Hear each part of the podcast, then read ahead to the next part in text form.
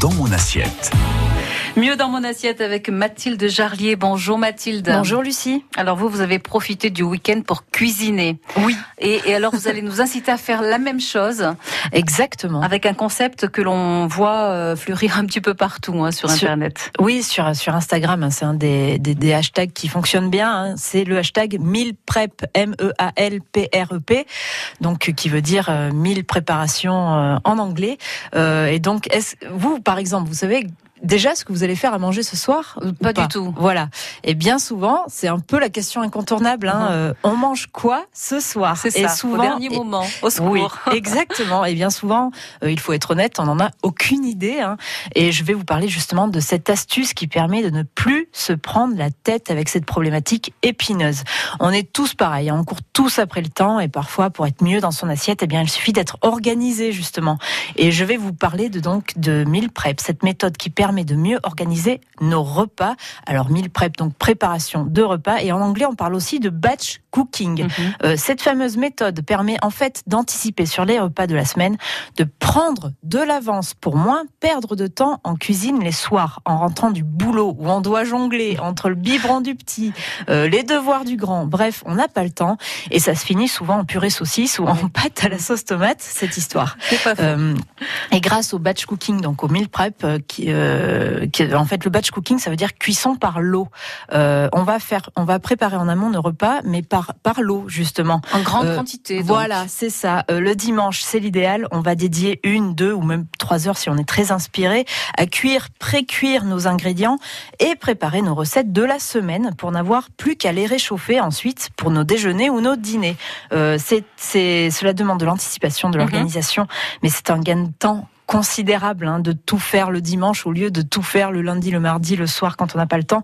Et on évite aussi la fameuse panne d'inspiration hein. quand on rentre du boulot. euh, on n'a on pas à réfléchir puisqu'on sait déjà et on a déjà fait cette démarche de réflexion dans notre tête et dans notre cuisine. Mais c'est surtout ça, hein, on manque d'idées bien bien souvent, donc là ça, ça règle tous les problèmes. Oui. Euh, donc avec cette méthode, on prépare tous nos repas en même temps. Oui, c'est exactement ça, et surtout à l'avance. Par exemple, on ne lance pas, on se lance pas dans une ratatouille, un sauté de veau aux olives à 19h le, le lundi soir.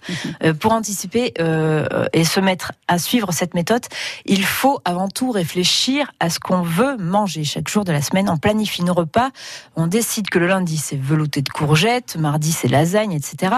Et quand on prépare nos menus de la semaine, on essaie aussi de veiller à un bon équilibre, hein, féculents, légumes, protéines, toujours. Euh, et en fonction de nos idées listées, on fait notre liste de courses et on va ensuite cuisiner exactement ce qu'il nous faut. Laver, tailler les légumes, les cuire pour prendre de l'avance. Et là où le process est intéressant, c'est qu'on peut cuisiner par exemple toutes les courgettes ou toutes les tomates de la semaine en même temps qu'on assemble ensuite euh, euh, selon les différentes recettes. Hein, euh, et euh, Oui, rassurez-vous, on, On- va pas on manger la même chose tous les soirs. Hein. non, non, non, bien sûr. On, on va en fait tout stocker dans des bocaux ou dans des, euh, dans des Tupperware, des, des boîtes hermétiques.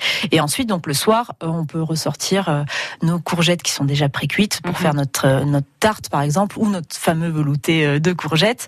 Euh, voilà, ça, ça permet vraiment de gagner du temps. Oui, Il y a plusieurs méthodes. Hein. On peut préparer la, la soupe, on peut la, la congeler, Exactement. On ressort les, les bocaux, etc. Euh, et on fait ça à tête reposée. Ça aussi, c'est euh, Oui, intéressant. tout à fait. Il faut prévoir quand même du temps hein, pour cette méthode d'organisation en cuisine. Et oui, ça c'est clair. hein. Il faut euh, une, deux, trois heures dans le week-end. hein. Euh, On peut aussi, pourquoi pas, mettre les enfants à contribution pour euh, quand, quand on marche comme ça. Et surtout, vraiment, le- les soirs de la semaine, il suffit d'ouvrir les bons bocaux. Le temps de préparation est franchement réduit euh, et on gagne du, un temps précieux. On sait tous qu'il s'il existe bien un luxe dans la vie, c'est le temps.